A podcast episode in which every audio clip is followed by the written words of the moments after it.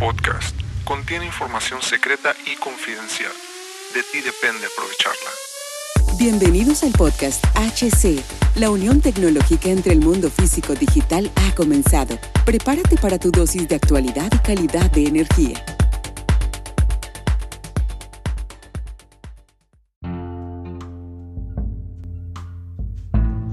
Hola, hola, ¿qué tal amigos? Bienvenidos a este nuevo capítulo del podcast. Mi nombre es Hugo Cervantes. Muchísimas gracias por acompañarme el día de hoy. Te quiero agradecer muchísimo eh, estar nuevamente en este capítulo y como te lo prometí y lo... ¿Cómo se dice? Lo, prometido es deuda. Sí, lo prometido es deuda. Este, te, voy a, te voy a platicar eh, este día que inició este congreso al cual este, fuimos invitados de manera digital y donde se sigue avanzando en la automatización más digitalización de todo y sobre todo empujadito un poquito más a la digitalización, a estas nuevas tecnologías, a la implementación, a la migración de todo esto, hardware, software y todas estas circunstancias que van a ir, que ya se, se ocupan que ya estamos hablando de la industria 4.0 o la IoT, o sea, el Internet de las cosas eh, que se ocupa ya en la industria. Incluso por ahí mencionaron la industria 5.0 que ya se plantea, pero son, son, son cosas ahí que después te contaré y, con, y con eh, si, si nos permites seguir eh, creando este contenido, llegaremos probablemente te, en algún momento te hablaré de la industria 5.0, ya que existe más información, etcétera, etcétera. Pero, ¿de qué se habló en términos generales? Te voy a hablar en términos generales, los puntos más sobresalientes que yo encontré, tal vez omita algunos, pero eh, conforme a mis apuntes, te, voy a intentar dar lo mejor que pueda. Ahora, se plantean diferentes cosas, ¿no? Que es la, nueva digitalización que se ocupa como una herramienta necesaria para la recopilación de, de, la interpretación de los datos, ¿sí? ¿Por qué? Porque una cosa es recopilación de la Big Data para llevarla a Smart Data y de ahí llevarla a, lo que es la digitalización, una interpretación y una modificación de las cosas, de los procesos en la industria eh, te recuerdo esto que te estoy dando estos ejemplos en la industria porque esto está específico aquí. Pero, pero, pero todo esto se va a llevar a oficinas, a comercios, a medianas, a pequeñas empresas, incluso a los hogares. Próximamente lo vas a encontrar, pero todo esto son los cimientos de, esta circunstancia.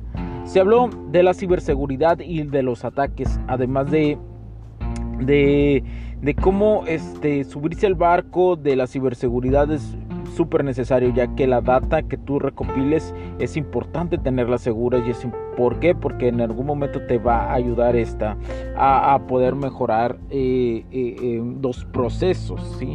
es importante tener tu seguridad tu ciberseguridad en vivo tenerla muy muy consciente y, hablamos de, del IIT y del OT. Te recuerdo, el IIT es la tecnología de la información y el OT es la tecnología de operación. Prácticamente el, el IIT, digamos que son, digamos, de alguna otra forma los servidores, por poner un ejemplo, y la OT es toda la tecnología que se utiliza para los procesos, y motores, etcétera, etcétera. Y bueno, las personas tenemos que hablar desde los principios, es decir, de la demanda que existe entre estas dos y cuál es el puente de enlace y saber diferenciarlas, pero saber unirlas. Ese es, ese es el verdadero desarrollo que se está haciendo, la unión del OT y la IT. Eh, también se habló sobre la fábrica digital, las habilidades que hoy se ocupan de los, de los especialistas, eh, también del cómo convencer a las grandes empresas, ya que es más fácil convencer a una grande empresa de, de, hacer este tipo de migración. En las medianas digamos que un 50% es sí y un 50% es no. Entonces, ya en las pequeñas es, mm, eh, la cosa es más amarrada para que pueda, pues, se pueda entender de estos grandes beneficios que tendrán. Eh, la cultura, la cultura digital es un cambio de chip, es un mindset, un mindset es cambiar el chip de diferentes circunstancias. Eh, toda, toda plataforma, toda planta, toda industria eh, es un cambio cultural de, de la cuestión desde los seres humanos de, la cuestión del, campo que lo rodea, de las operaciones. Es, es, un cambio de cultura total, es un cambio de cultura muy profunda que hay que hacer para, para poder entenderla sobre todo, ya que el entendimiento permite, el entendimiento permite poder hacer este tipo de migración de las personas eh, en toda la planta. Ser conscientes de que esto se necesita para tener soluciones reales eh, y generar dentro de esas soluciones reales un talento industrial de alta gama. Eh, la generación de datos es clave, saber qué hacer con ellos, el diagnóstico toma muchísima relevancia. La analítica de datos de la Big Data se convierte en Smart Data, que es, que es algo que, que es profundo. La limpieza de datos, de, por esto también es, es, importante y ya lo había abordado yo en otros capítulos, la limpieza de los datos, de saber qué datos realmente se deben de ir a la nube para compartirlos y compartirlos con las personas indicadas. Es decir, probablemente a, alguien eh, eh, para, o sea, no es la misma Big Data que se va a compartir para, para, para, para un administrador que, que, entiende el proceso que para alguien de, para un ingeniero que entiende de válvulas, digamos, por el estilo. Sí, hay que saber ese tipo de información, llevarla de una forma entendible para el campo. ¿Por qué? Porque esta circunstancia puede eh, confundir a todos los que llevan una operación, pero sí tener abierto a tener, digamos, el, ventilador, tener las opciones abiertas para que todos, en caso de necesario, todos puedan acceder a, ese tipo de Big Data sin importar. Y yo hablo en términos generales. Sí que te llegue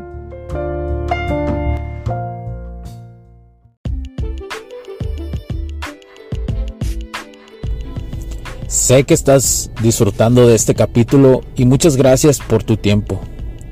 Hago esta pequeña pausa en él para pedirte por favor nos sigas en nuestras diferentes redes sociales como HC La Tecnología Crece, nosotros también, HC Distribuciones y Soluciones Tecnológicas. Y si deseas seguirme a mí en lo personal o a Hugo Cervantes, o sea, yo como...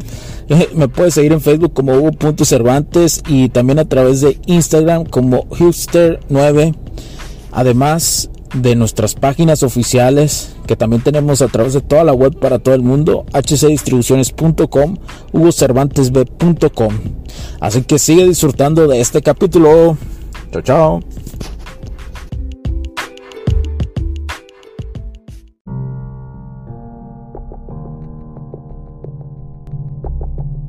La que importa la, la, la, del, la, del, digamos, del puesto de trabajo que le importa para tomar decisiones sobre su área, pero a la vez tengan ellos eh, el, el, abanico abierto de poder consultar cada uno. Eso es muy importante. y esta interpretación de datos da un mayor análisis, pero eso ya va más de volverse un poquito más generalista eh, para, para, para, tu área tomar y, y, poder aconsejar a otras áreas para poder llevar en una forma integral. Pero eso es otra circunstancia que ah, tal vez eh, pueda yo mm, en otro capítulo explicártelo un poquito mejor, que va un poquito más en la cuestión mental y de autoestima. Eh, como te decía, la brecha se debe reducir entre el IT y el OT. Eh, el campo de las máquinas, el campo de la operación debe de estar combinado. Debe de no haber una separación entre estas dos.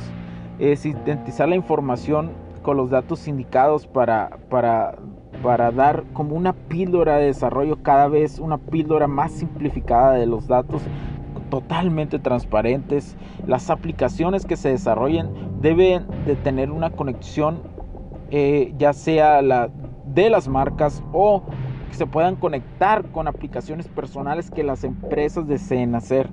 Eh, ese es otro reto. Cómo tener el control de la actualización debe ser, es decir, centralizado en la cuestión de, de, la aplicación. Y además, en, la, las actualizaciones de software, en las actualizaciones, tiene que ser una actualización centralizada, ¿sí? O sea, donde se haga una actualización general y aplique para todo. Eso también es un reto que se debe que se está trabajando. Debemos ser responsables, eh, eh, ya que ya que por ejemplo el PLC fue una es y fue, digamos de alguna otra forma, una función muy respetable conforme de, de, un análisis de datos. El PLC en, este, en esta conferencia ya lo ven como, como una base no obsoleta, para nada obsoleta, por supuesto que no, pero una base de respeto, ¿sí? Pero hay que, ellos, eh, en todo el entorno se da a entender que el PLC eh, seguirá ahí, pero ya no será la, la, super base, sino será una base de todo, ¿sí? Eh, la base es como, mm, no será, antes fingió como super clave, pero ahora es clave, ¿no? Pero no es, no es total, pues. No sé si me voy a entender esta circunstancia, porque ya está viendo herramientas que no lo están sustituyendo, pero que se necesitan complementar, que los ocupa el PLC. Pero bueno, la digitación eh, es un catalizador prácticamente. Debemos estar contentos de vivir esta época. Esto también es importante. Eh, estamos en una época única de la humanidad donde estamos poniendo las bases que van a regir los próximos 100 o 200 años de la humanidad. Entonces debemos de sentirlos privilegiados. Probablemente en, en, aquellos años, en 100, 200 años, eh, envidia de aquellas generaciones. ¿Por qué? Porque nos tocó, nos tocó eso, el desarrollo. Por eso, como lo digo, este podcast es desarrollado para, para la unión físico-digital desde una forma ética y moral, porque lo se va a ocupar, se está ocupando ya. Eh, también hablaron del emotion control, eh, eh, cómo saber eh, adquirir los datos, en la cuestión, por ejemplo, en, un, un, motor, que sean aquí, y, ponían un, ejemplo de algunas automotrices que están en líneas de producción, cómo saber una cosa es en análisis de datos de lo que dio un motor cuando estuvo funcionando lo que dio de datos y otra cosa es el análisis en datos reales, que estos pueden variar muchísimo, ¿eh? puede haber una variación, entonces lo ideal es la recopilación cuando está trabajando el motor, ¿eh? cuando está trabajando, ah, todavía hay una brecha ahí que hay que ajustar, pero es importante que ya se va sobre ese camino, Ya, se, ya se encuentra sobre ese camino. Eh, ¿Por qué? Porque son sistemas críticos. Los motores son sistemas críticos en la cuestión de vibraciones. Entonces hay que tenerlos muy, muy bajo muchísimo cuidado. Eh, sus mediciones deben ser de confianza y, debe de haber una seguridad, seguridad en, en el análisis. Eh,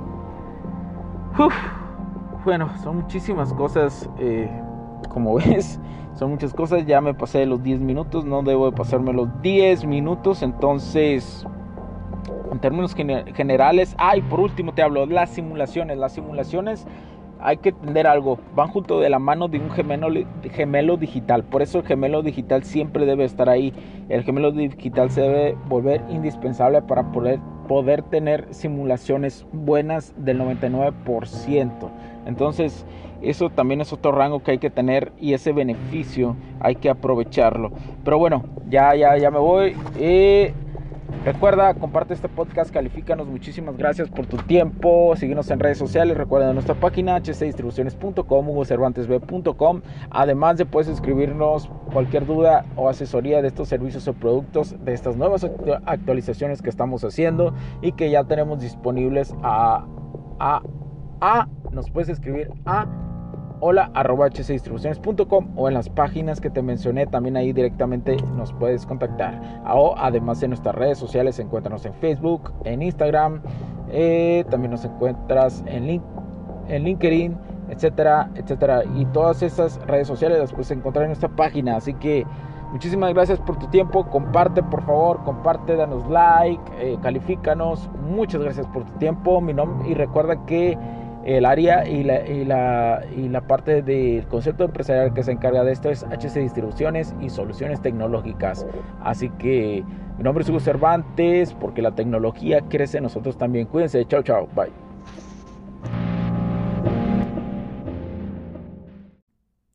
Los puntos de vista y opiniones expresadas por los invitados, la audiencia y los conductores en este y todos los programas de HC La Tecnología Crece Nosotros también no reflejan necesariamente o están de acuerdo con aquellas de este concepto empresarial, los patrocinadores o plataformas de transmisión por Internet. En estos tiempos controversiales creemos que el derecho a la libertad de expresión y el derecho a la libertad de prensa y acceso a la información conferidos a nosotros en los artículos 6 y 7 de la Constitución Política de los Estados Unidos Mexicanos y la primera enmienda de la Constitución de los Estados Unidos de América son absolutamente esenciales para la sobrevivencia de nuestras naciones. esta sesión se acabó y ahora es tu turno de tomar acción masiva. No olvides en suscribirte, recomendar y así obtener el mejor contenido que rodea la tecnología en su puente entre lo físico y digital con calidad de energía. Cambio y fuera, cracks.